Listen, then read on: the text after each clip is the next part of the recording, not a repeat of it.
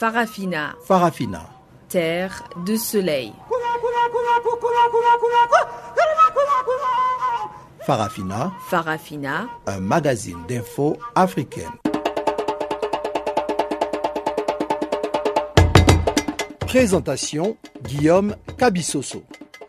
Bonjour à toutes et à tous et merci d'avoir honoré ces nouveaux numéros de Farafina, les magazines des actualités africaines sur Canal Afrique. Catherine Malek assure la mise en onde de cette édition d'information dont voici les grandes lignes. Le Sénégal se lance officiellement dans la bataille pour son élection au poste du président de la Commission de l'Union africaine. Un ministre ougandais ordonne le retrait d'une école de Kampala des exemplaires d'un roman qui exposerait les élèves à une sexualité précoce. Menace des sit-in des trois associations de défense des droits de l'homme au Togo. Les raisons au cours de ce magazine. Voilà donc pour les grands titres de ces magazines d'actualité qui seront développés tout à l'heure. Place d'abord à Pamela Kumba pour le bulletin d'information. Bonjour Pamela.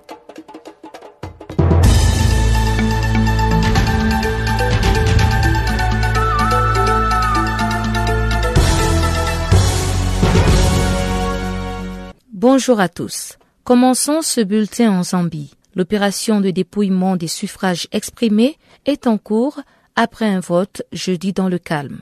Près de 7 millions de Zambiens étaient aux urnes pour élire leur président. Ils étaient neuf candidats à briguer le fauteuil présidentiel, mais les analystes politiques évoquent déjà au finish un duel à l'exemple de la précédente élection.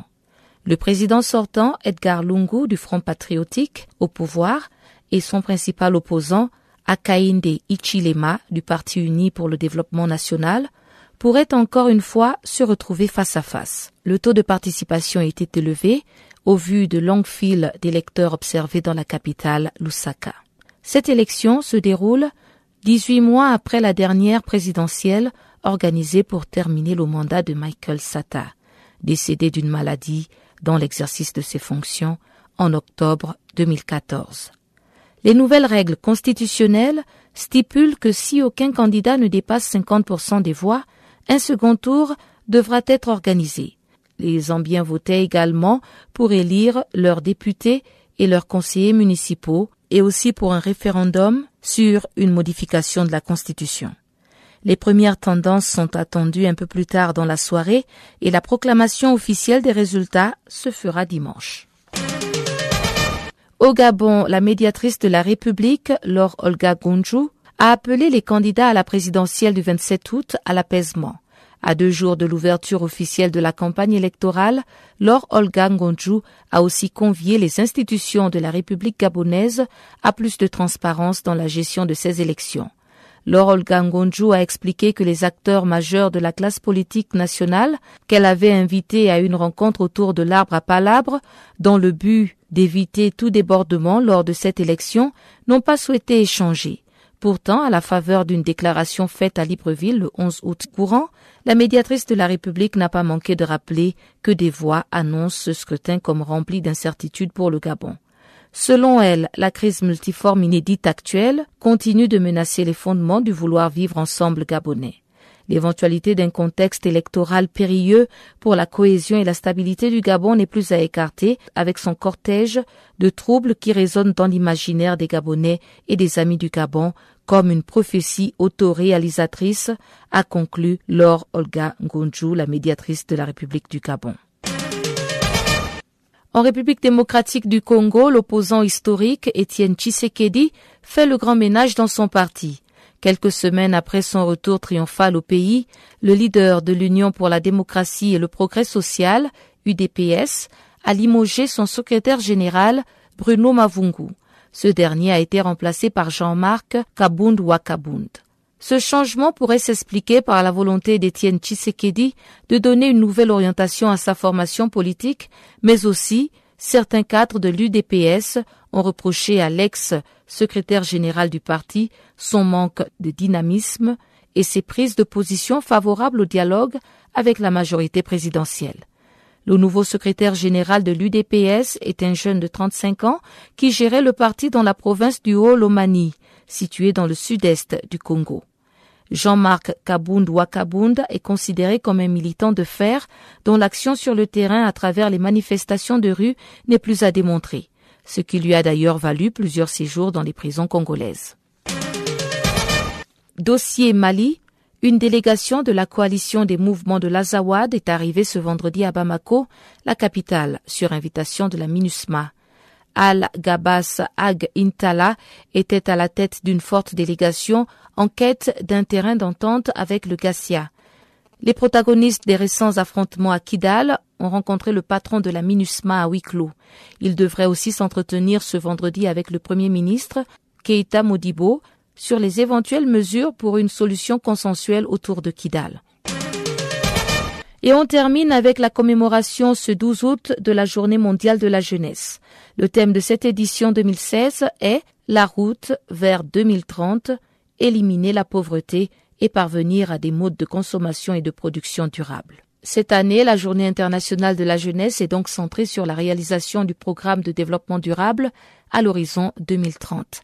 Elle met aussi l'accent sur le rôle de premier plan des jeunes pour assurer l'élimination de la pauvreté et la réalisation donc du développement durable afin de pouvoir accomplir un développement socio-économique équitable pour la jeunesse.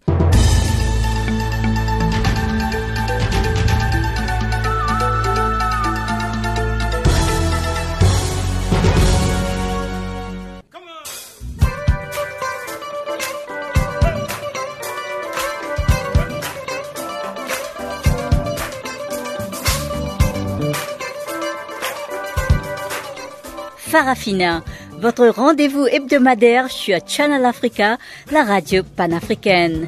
Farafina, votre programme des actualités en langue française sur Channel Africa.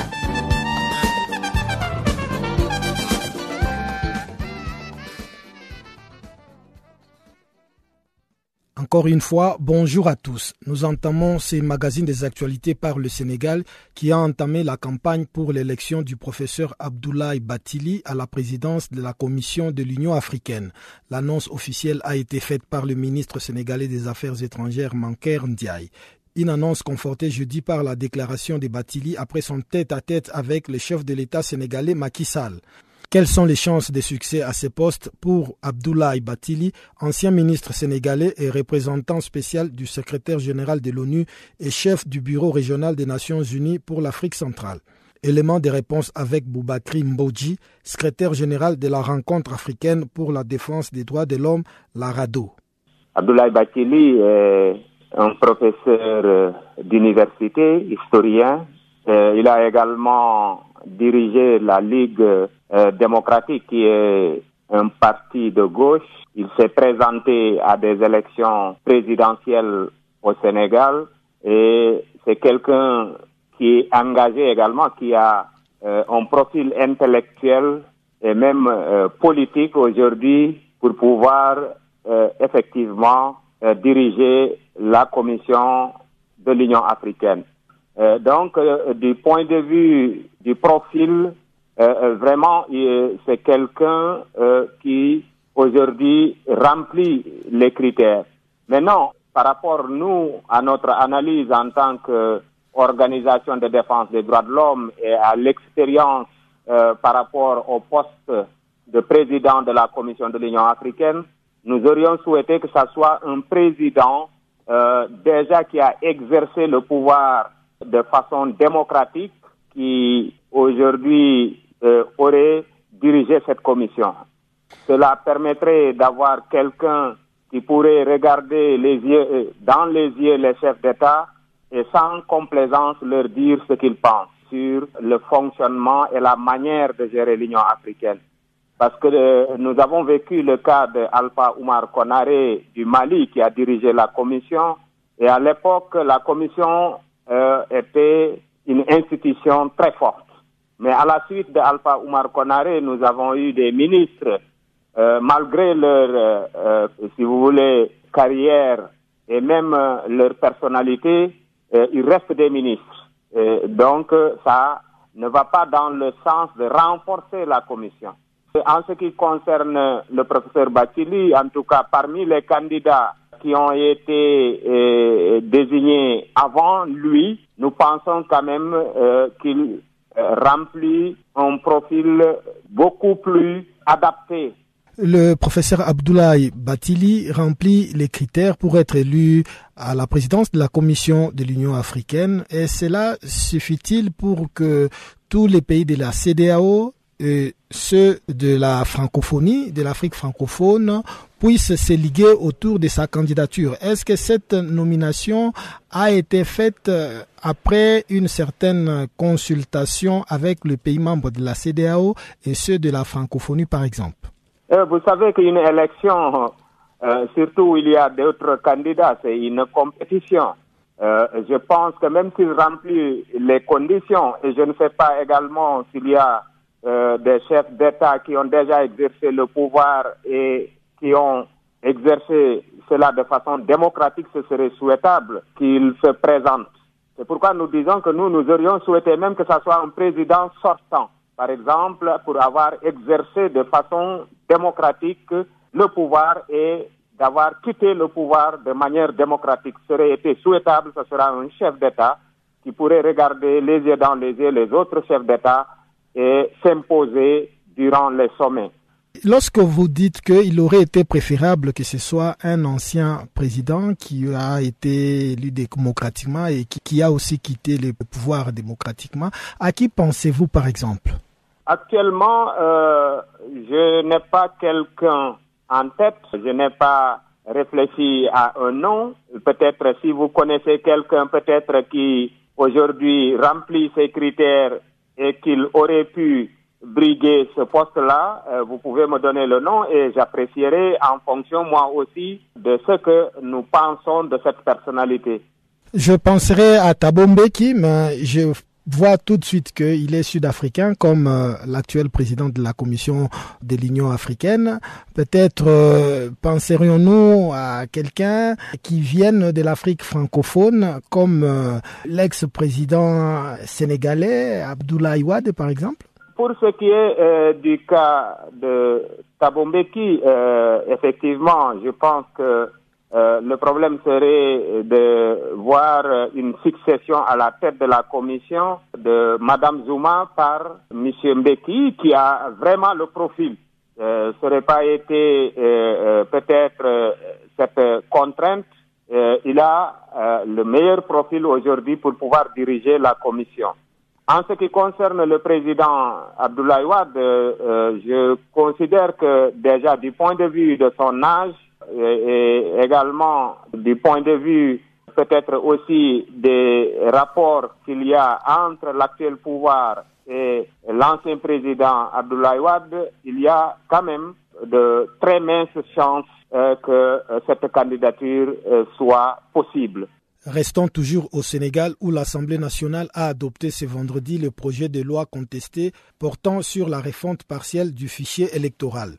Les groupes parlementaires de l'opposition a tenté en vain d'empêcher cette adoption qui rêvait de la violation des droits de l'homme selon le député Mamadou Diop Croix du Front patriotique. L'Assemblée nationale a voté le projet de loi euh, sur la refonte du fichier électoral euh, qui permet à l'administration de procéder à des radiations automatiques euh, d'électeurs qui n'ont pas confirmé leur volonté de rester dans le fichier électoral.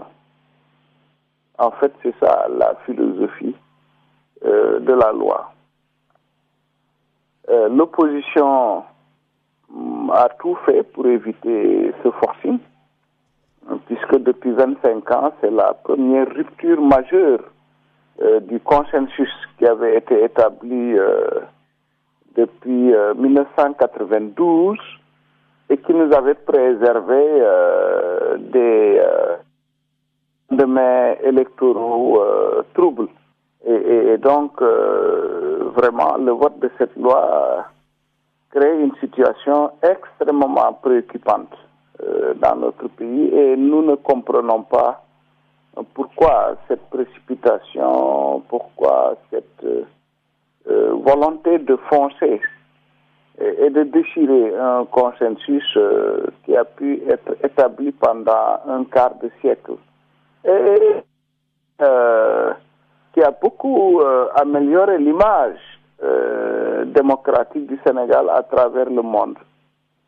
donc, voilà, voilà ce qui s'est passé. Bon, techniquement, ce qu'ils veulent faire pouvait être réglé de façon consensuelle avec l'opposition. Ils disent, oui, il y a un stock mort dans le fichier des gens qui sont là-dedans, qui ne votent pas. D'abord, il faut pouvoir l'établir en procédant à un audit du fichier électoral. ce n'est pas compliqué, n'est-ce pas? Ensuite, moi j'ai proposé à l'Assemblée là-bas, à la commission des lois, mais peut-être plus particulièrement à la plénière, euh, pas à la commission, mais à la plénière. J'ai dit que euh, les, les, si vous voulez enlever ceux qui sont décédés, ça c'est le travail de l'administration.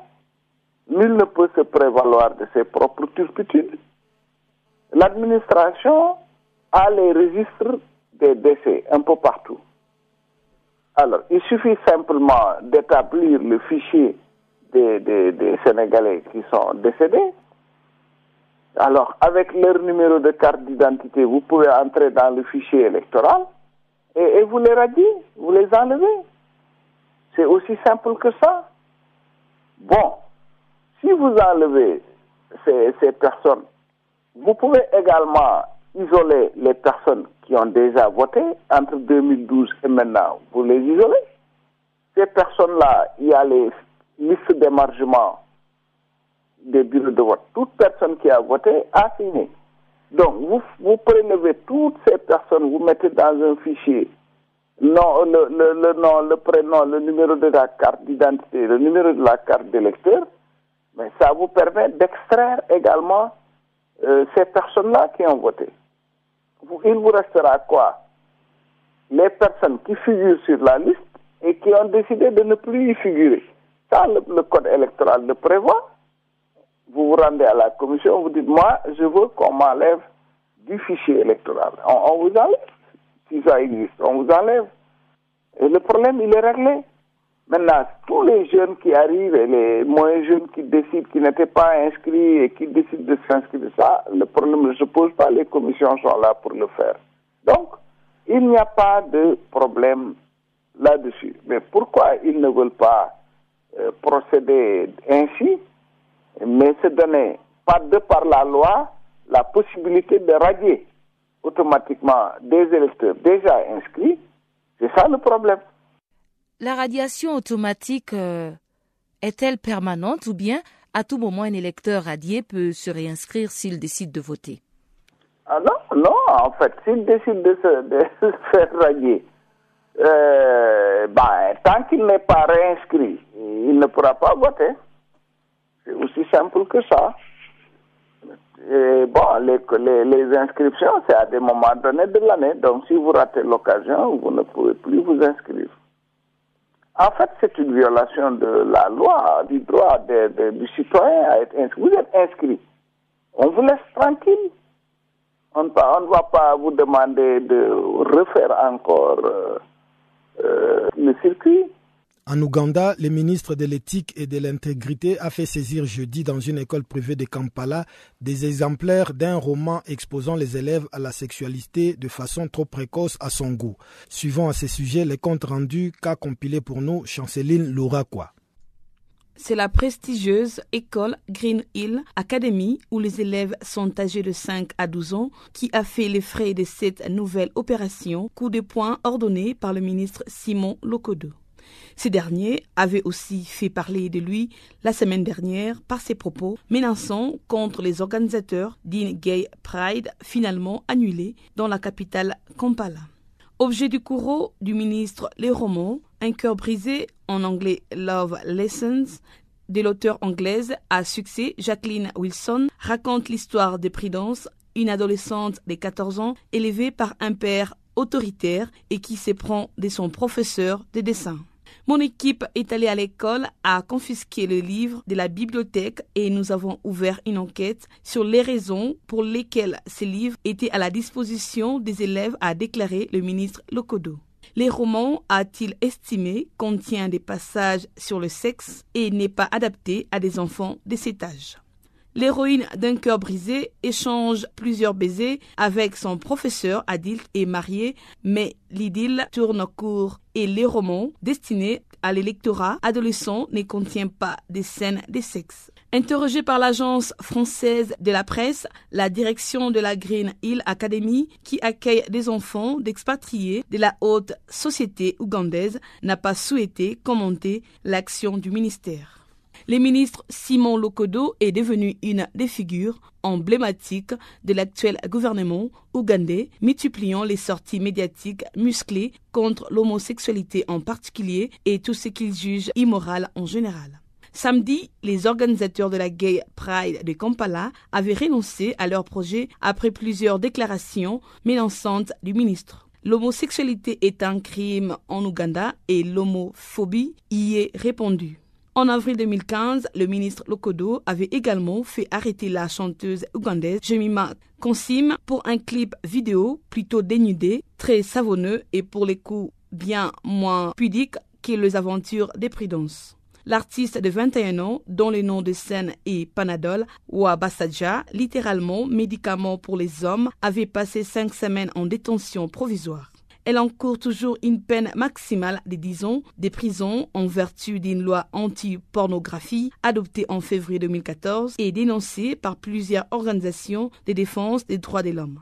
Nourris par la religion, les conservatismes gagnent du terrain en Ouganda, un pays où les prêcheurs évangéliques venus des États-Unis reçoivent souvent un accueil plus exalté que les pop stars comme Consim.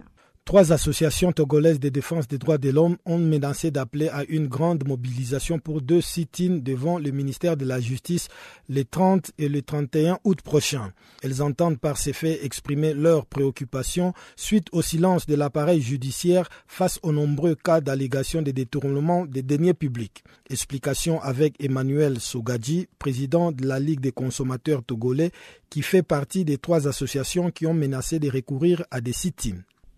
Nous sommes euh, informés à travers les médias que depuis un bon bout de temps, il y a certaines allégations d'évasion fiscale.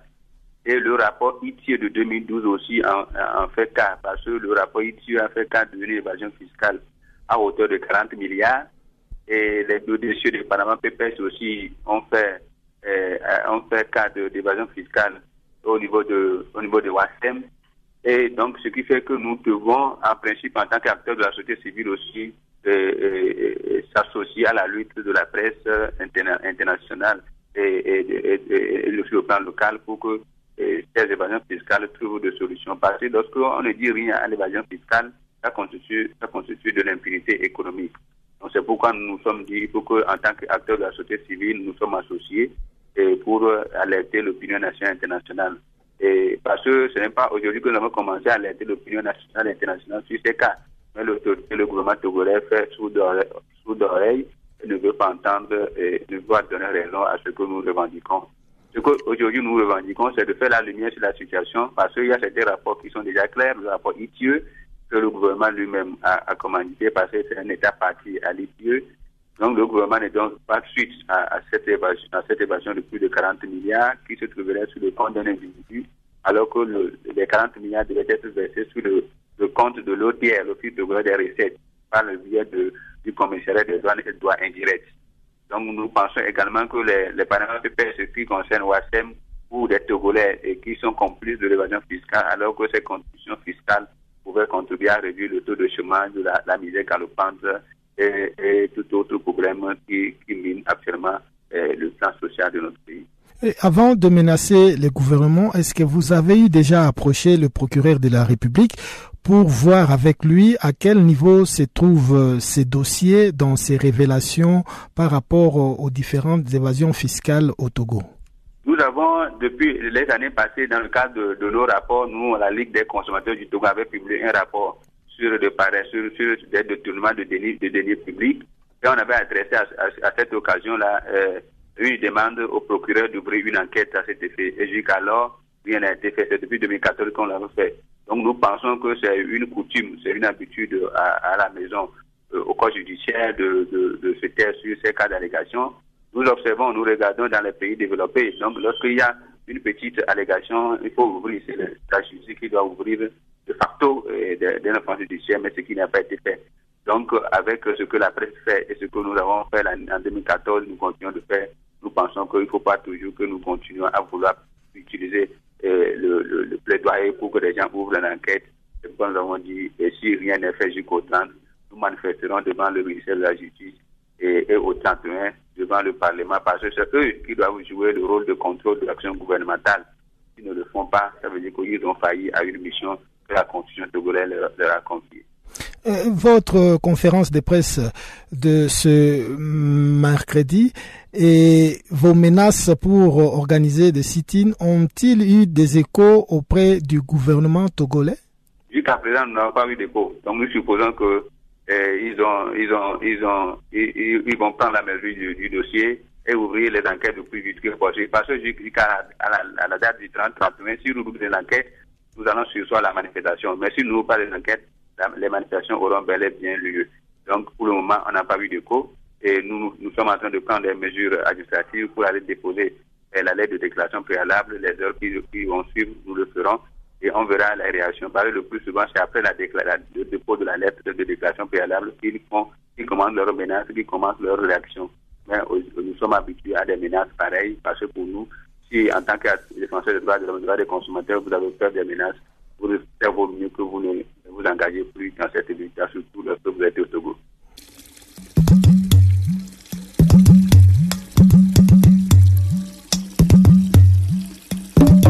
Vous écoutez Channel Africa à la radio et sur internet www.channelafrica.org.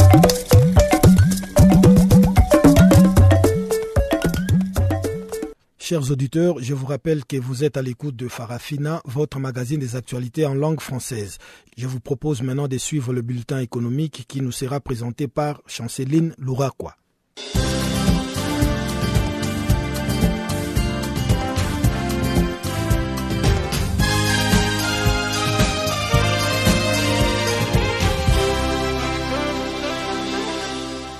Bonjour, notre bulletin économique s'ouvre avec l'Organisation des Nations Unies pour l'alimentation et l'agriculture FAO en sigle. Cette organisation annonce ce vendredi qu'elle est à la recherche des 10 millions de dollars américains pour le Nigeria.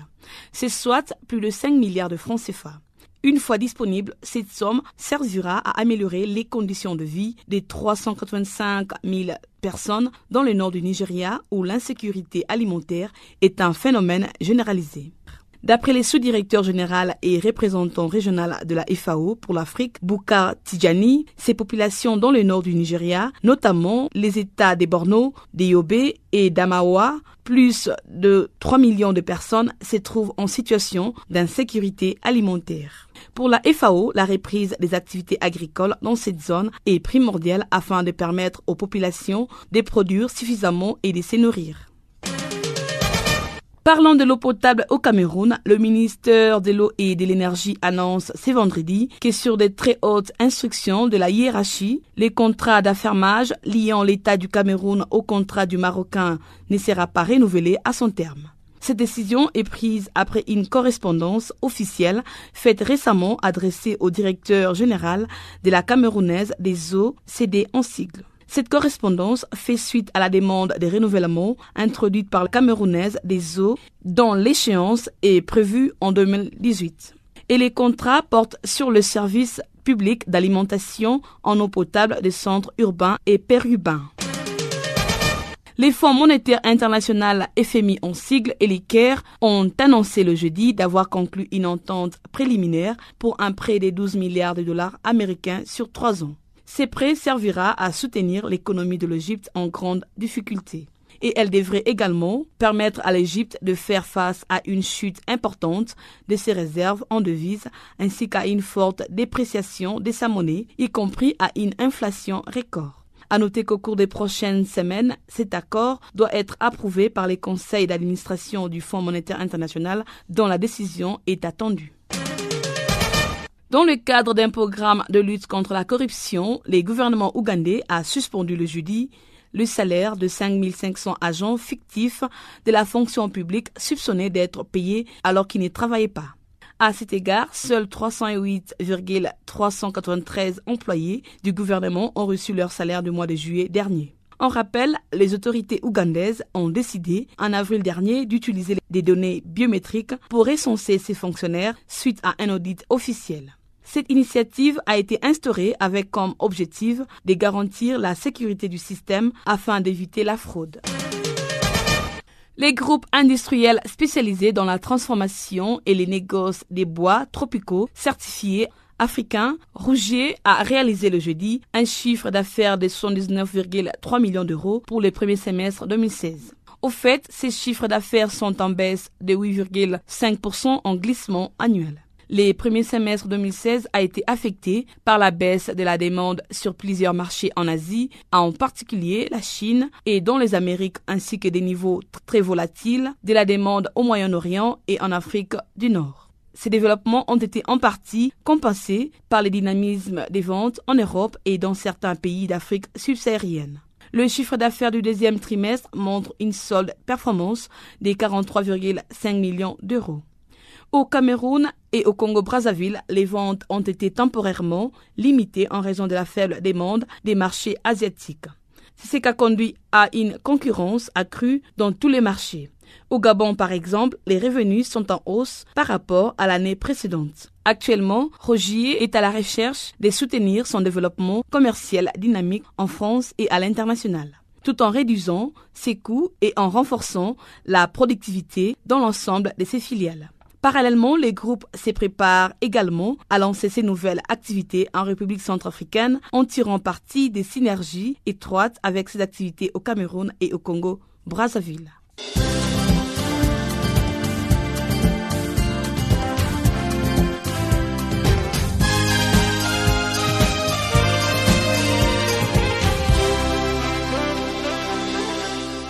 Bonjour à tous, c'est Yvonne Chaka Chaka. Vous écoutez Channel Africa, la voix de la renaissance africaine. En Côte d'Ivoire, l'administration universitaire et les étudiants sont tombés d'accord pour la médiation du Forum des rois et chefs traditionnels d'Afrique dans la crise qui secoue les universités publiques ivoiriennes. Le secrétaire général permanent du Forum des rois a été reçu mardi à Abidjan par le président de l'université Félix Oufet Boigny de Cocody. Une rencontre qui fait suite à celle rendue dimanche aux étudiants issus de plusieurs syndicats. Pour plus de détails, suivons la Sinclair, premier secrétaire général adjoint de la Fédération estudiantine et scolaire de la Côte d'Ivoire, la FECI. Suite à la plateforme que l'Union nationale et internationale a connue, euh, grâce à la FECI, euh, certains de nos amis se sont invités dans les débats afin de nous aider à trouver des solutions. Et donc, euh, dans cette recherche de solutions, il fallait passer par certaines, je dis d'abord, euh, créer un, euh, comment ça, un cadre d'échange, d'abord entre l'administration et le mouvement étudiant. Mais avant cela, le, Forum des rois d'Afrique, euh, par son représentant, Sa Majesté Kifouzi, a bien voulu lever les, les différents équivoques qui existaient entre le mouvement étudiant. Et donc, à suffisance que le plus responsable continental des mouvements étudiants a pris la main tendue par le, le guide, euh, le, le porte-parole des rois d'Afrique. Je pense que c'est à cela que nous avons gagné un tournoi de, la cohésion sociale, et de l'indépendance. Nous avons fait une cérémonie de réconciliation officielle. Et donc, euh, cette étape est passée. Nous allons organiser une assemblée générale le lundi et tous les mouvements seront là pour pouvoir donner une orientation euh, au combat. Voilà. On peut comprendre par là que la sérénité, le calme est en train de revenir peu à peu au sein de votre syndicat par rapport aux relations qui étaient tendues entre vous et l'administration publique, les gouvernements en place. Entre le FESI et l'Association générale des élèves et étudiants de la Côte d'Ivoire, le calumet de la paix a été déjà fumé. Est-ce que tout est revenu en ordre entre ces deux syndicats en Côte d'Ivoire? Oui, il faudrait dire que euh, tout est revenu, je l'ai dit tout à l'heure, la est la fédération. Une fédération, c'est elle qui a pour rôle de fédérer. Donc, euh, il est important quand même d'oublier tout ce qui est passé. Et puis, donner une chance encore à nos camarades de la fédération générale. Nous avons fait la, la Ligue des élèves, nous avons fait la, la, la coalition, la coalition des élèves de Côte d'Ivoire, pour qu'ensemble nous parlons le même langage. Et je pense que nous, personne n'a d'ennemis, n'a pour ennemi un autre mouvement. Mais notre ennemi, c'est le problème qui minent les universités et les écoles de Côte d'Ivoire. Et en ces moments-ci, on peut comprendre que le calme règne sur le campus des Cocody après tous ces affrontements qu'on a connus dans un récent passé. Donc, faut dire que, c'est pour cela dis qu'il faut laisser, parce que vous donnez la, la chasse à la paix, il faut véritablement euh, se vider du passé, oublier carrément. Nous, nous disons qu'il y a certains qui étaient manipulés pour empêcher quand même les étudiants de poser véritablement les problèmes. Mais nous nous sommes parlés. Nous nous sommes parlés franchement et nous sommes arrivés à des points à des points de convergence. Parce que chez nous, on dit que la convergence la divergence est source de vérité. Voilà. Et donc, euh, parce que nous nous sommes parlé, nous nous sommes compris. Et donc, euh, aucun mouvement va se laisser manipuler par le pouvoir. Et qu'est-ce qui vous a permis d'accepter la médiation du Forum des rois d'Afrique? Est-ce que c'est un interlocuteur qui peut vraiment jouer l'équilibriste entre le pouvoir et vous qui êtes euh, les syndicats des étudiants de Côte d'Ivoire? Bon, je dis d'abord que le Forum des, chefs traditionnels, parce que pour nous, pour nous, Africains, peut que euh, un roi, un chef n'est pas n'importe qui. Et un roi, un chef n'a pas la langue flatteuse. Tel qu'on connaît la politique, ils disent bonjour, même quand c'est la nuit, ils disent bonjour, ils disent ceci, ils disent demain, ils ne le connaissent pas. Mais un roi, lorsqu'il s'engage, et pense que ce qui sort de sa bouche, il se donne le moyen de, respecter, car on dit ce qui sort de la bouche d'un roi est sacré. Et donc, c'est un de ce caractère sacré. Nous avons voulu donner la chasse, la chance au roi de tenir la règle de vérité, parce qu'il n'est pas politique, il n'est pas politique. Et lui-même, il a, il, son équipe et, lui, son cabinet et l'administration universitaire. Aujourd'hui, sont tous convenus que la plateforme sur laquelle la Fédération de vous menez la grève était une, plateforme juste, que les problèmes existaient. Bien même, ce n'est pas tous les problèmes qui ont été mentionnés dedans. Donc déjà, pour nous, c'est un interlocuteur crédible. Et nous pouvons lui faire confiance jusqu'à ce qu'il nous demande le contraire. Sinon, jusqu'à présent, nous pensons que c'est un interlocuteur crédible L'Organisation mondiale de la santé signale une résurgence de polio au Nigeria avec de nouveaux cas qui ont été enregistrés pour la première fois depuis 2014, ce qui constitue un revers sérieux pour ces pays qui espéraient avoir éradiqué la maladie. Il s'agit de deux enfants que le virus a paralysés dans le nord-est du Nigeria, une région ravagée par la guérilla islamique de Boko Haram, a précisé l'Organisation mondiale de la santé dans un communiqué. En septembre 2015, l'OMS avait retiré le Nigeria de la liste des pays où la poliomélite est considérée comme endémique. Les pays les plus peuplés d'Afrique espéraient être certifiés exempts de polio en 2017.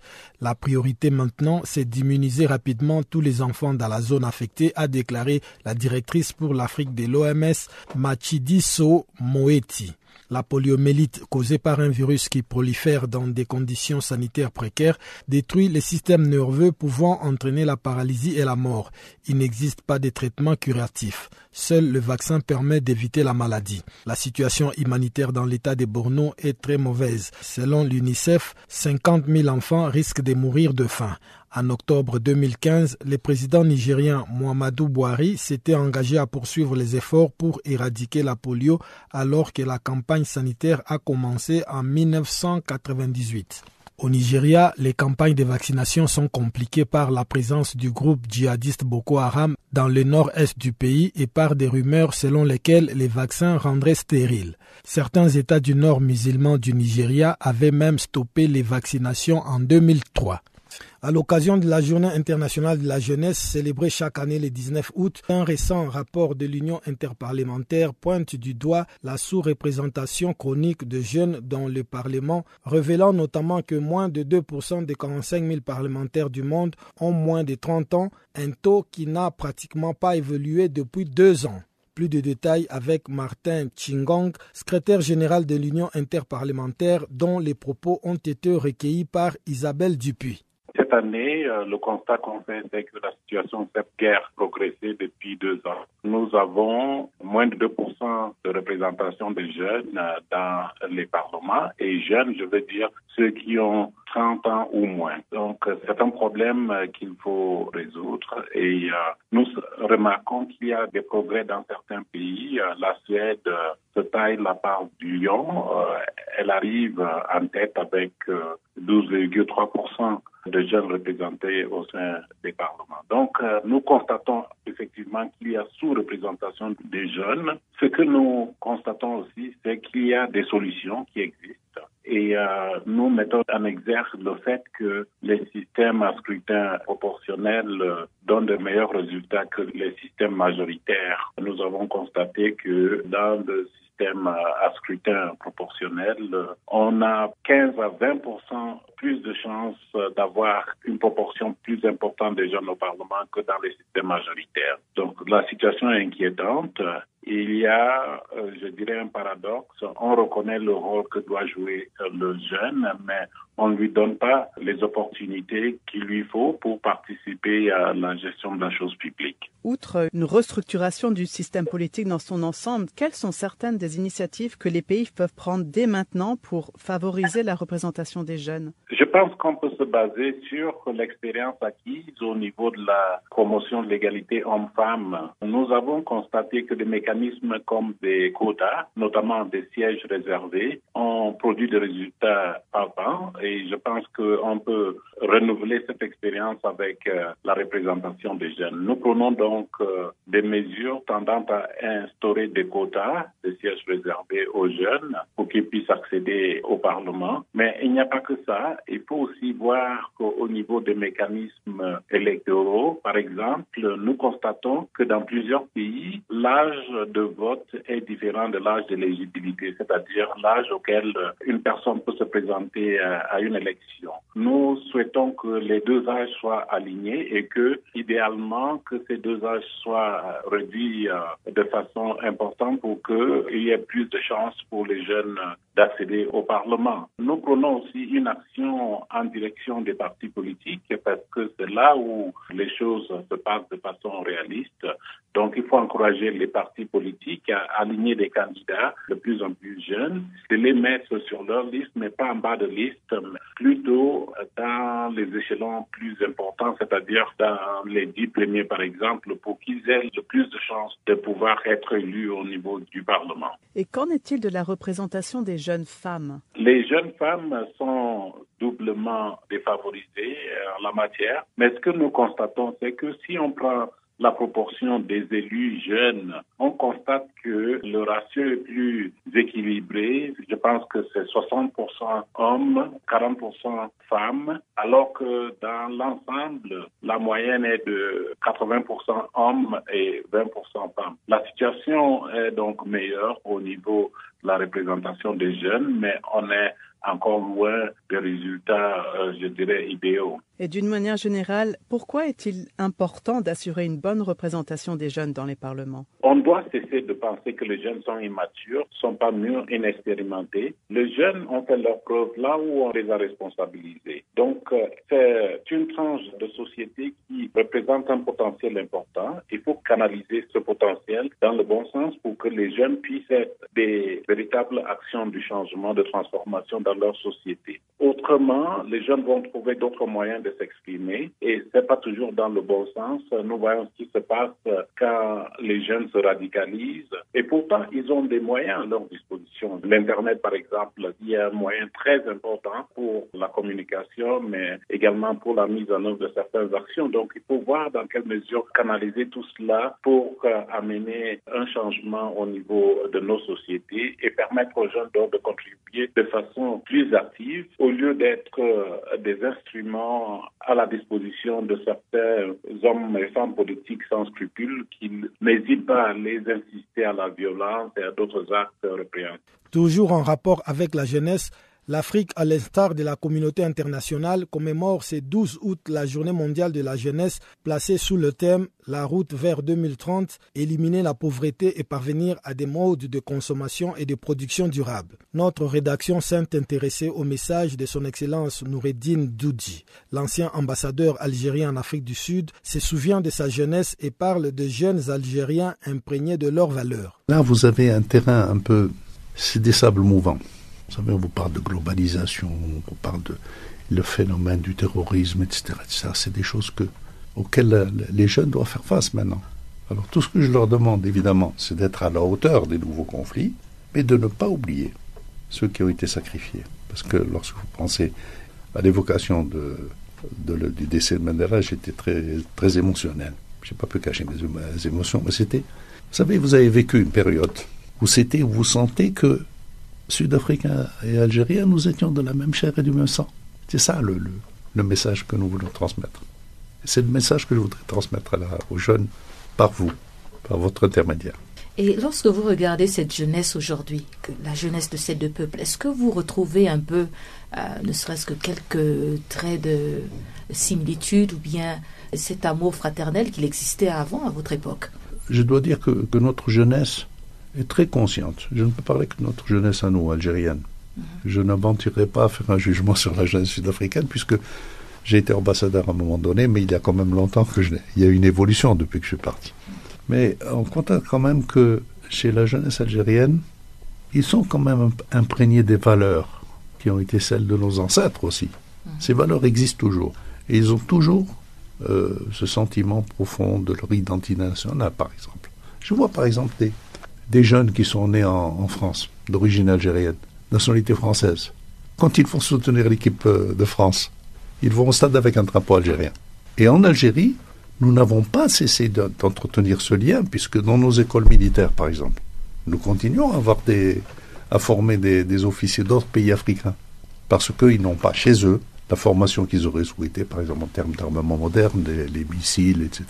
Alors, et chez les jeunes, il y a toujours ce, ce petit souvenir qu'il faut encourager parce que ils sont, ils sont quand même victimes d'une de nouvelles données, les télévisions maintenant qui, qui nous abreuvent de, de films euh, de Hollywood, etc., etc., ou bien de, de, voir, c'est une aspiration légitime que de pouvoir avoir une belle voiture, que d'avoir une vie aisée. Mais je crois que ils, n'en perdent pas, ils ne perdent pas le sentiment national et le sentiment surtout vis-à-vis de nos frères africains, le, sentiment de solidarité. Beaucoup d'Africains chez nous. Par exemple, vous savez qu'actuellement, il y a des milliers d'immigrés qui viennent de l'Afrique au, sud du Sahara, qui viennent chez nous. Bon, je ne citerai pas le traitement qui est fait par certains de les, maltraiter ou de les expulser. Eh bien, chez nous, nous sommes en contact permanent avec leur pays d'origine. Nous les recevons, bien sûr, on, ne peut pas les, on peut pas les chasser. Nous les recevons. Mais nous discutons avec leur pays d'origine, nous, nous arrivons à des accords par lesquels nous, nous les, euh, ils, retournent chez eux avec leur accord et de manière humaine, c'est-à-dire qu'ils sont traités comme on traite un Algérien. Il ne s'agit pas de les traiter comme on traite dans d'autres pays où qu'est-ce que nous faisons ces immigrés qui viennent, mhm. comme disent certains réactionnaires qui viennent manger notre pain. Non, non, non, non. Non, non, nous comprenons parfaitement les problèmes sociaux qu'ils ont. Et quand ils viennent chez nous en pensant que nous, nous sommes mieux, mieux lotis, eh bien, on est, obligé, on est bien obligé de les accueillir parce que ils nous appartiennent, c'est des Africains comme nous. Il faut trouver des solutions humaines. Et je crois, moi, j'ai confiance dans, notre jeunesse euh, parce que je pense que même si les aspirations sont légitimes, ils vivent dans un monde moderne, ils voient ce qui se passe ailleurs, ils souhaitent avoir les mêmes, les mêmes conditions de vie. Quel est le jeune qui ne souhaite pas avoir une voiture? Dans ma génération, ce n'était pas un rêve. Mais il est normal, il est normal aujourd'hui qu'on souhaite avoir un appartement, avoir une voiture, être à l'aise, etc. Mais sur le plan moral, nous maintenons quand même cette, cette façon de dire nous appartenons à l'Afrique. Africa, oh, yeah. Africa, oh, Africa, Africa, Africa, Africa. Eh. Je m'appelle Salif Keita. Vous écoutez Channel Africa la voie de la renaissance africaine. Et sans plus tarder, on retrouve une fois de plus Chanceline Louraquois qui nous présente le bulletin des actualités sportives du jour.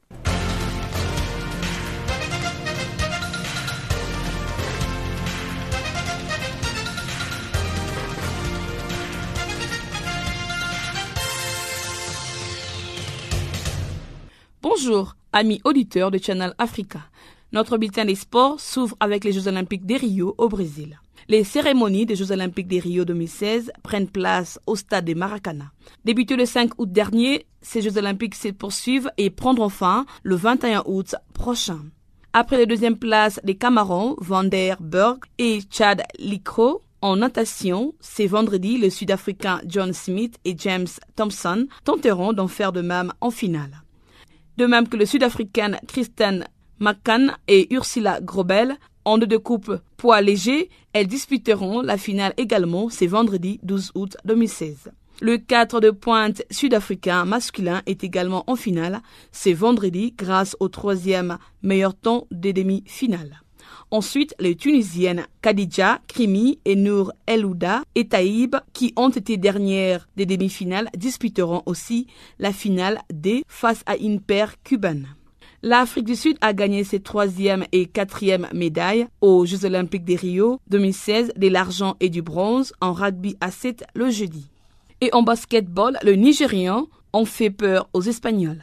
Par ailleurs, les Angolais André Mathias et Jean-Luc Ramasemolina devront se contenter de la finale D face à une paire en congolaise après avoir fini dernier des demi-finales. De l'autre part, la Camerounaise Aubrey Chemeo s'est inclinée en finale le jeudi devant l'américaine Kayla Harrison en judo dans la catégorie de moins de 78 kg.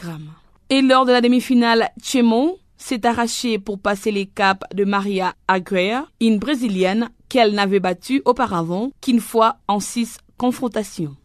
Rappelons que la Camerounaise Chemeo était championne du monde en 2011 et elle est médaillée de bronze aux Jeux Olympiques de Londres en 2012. Ensuite, elle s'était imposée dans la difficulté face à la Britannique Nathalie Powell en quart. Du côté du football, le Nigeria menace de boycotter son quart. L'équipe de football du Nigeria, présente aux Jeux Olympiques de Rio 2016, ont décidé de faire rêve ce vendredi alors qu'ils doivent jouer le quart de finale contre le Danemark. Les joueurs réclament d'entrer en possession de leur prime. Voici les programmes du football aux Jeux Olympiques de Rio du 13 août 2016.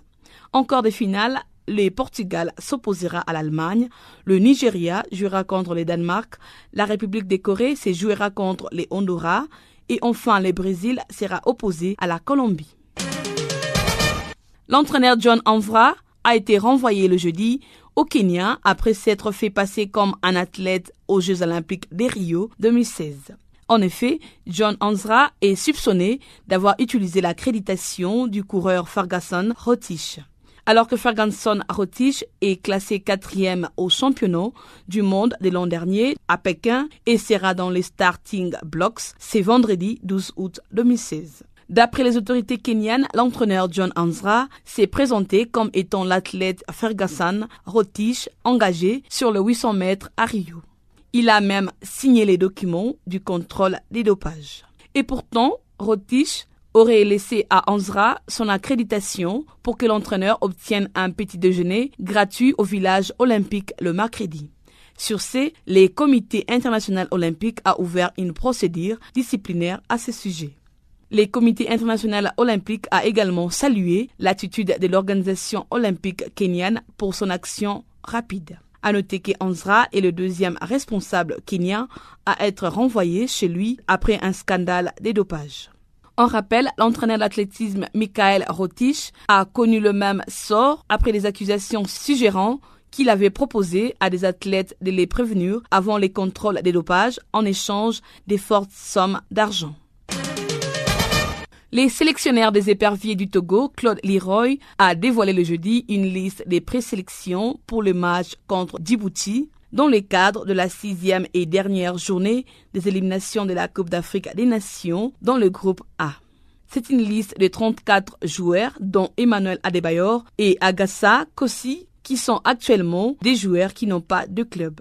Les brins de chance que le technicien français peut espérer est un match nul et vierge contre la Tunisie et le Libéria, toujours dans le même groupe. Signalons que les Togo n'a pas son destin en main pour la qualification à la phase finale qui aura lieu au Gabon.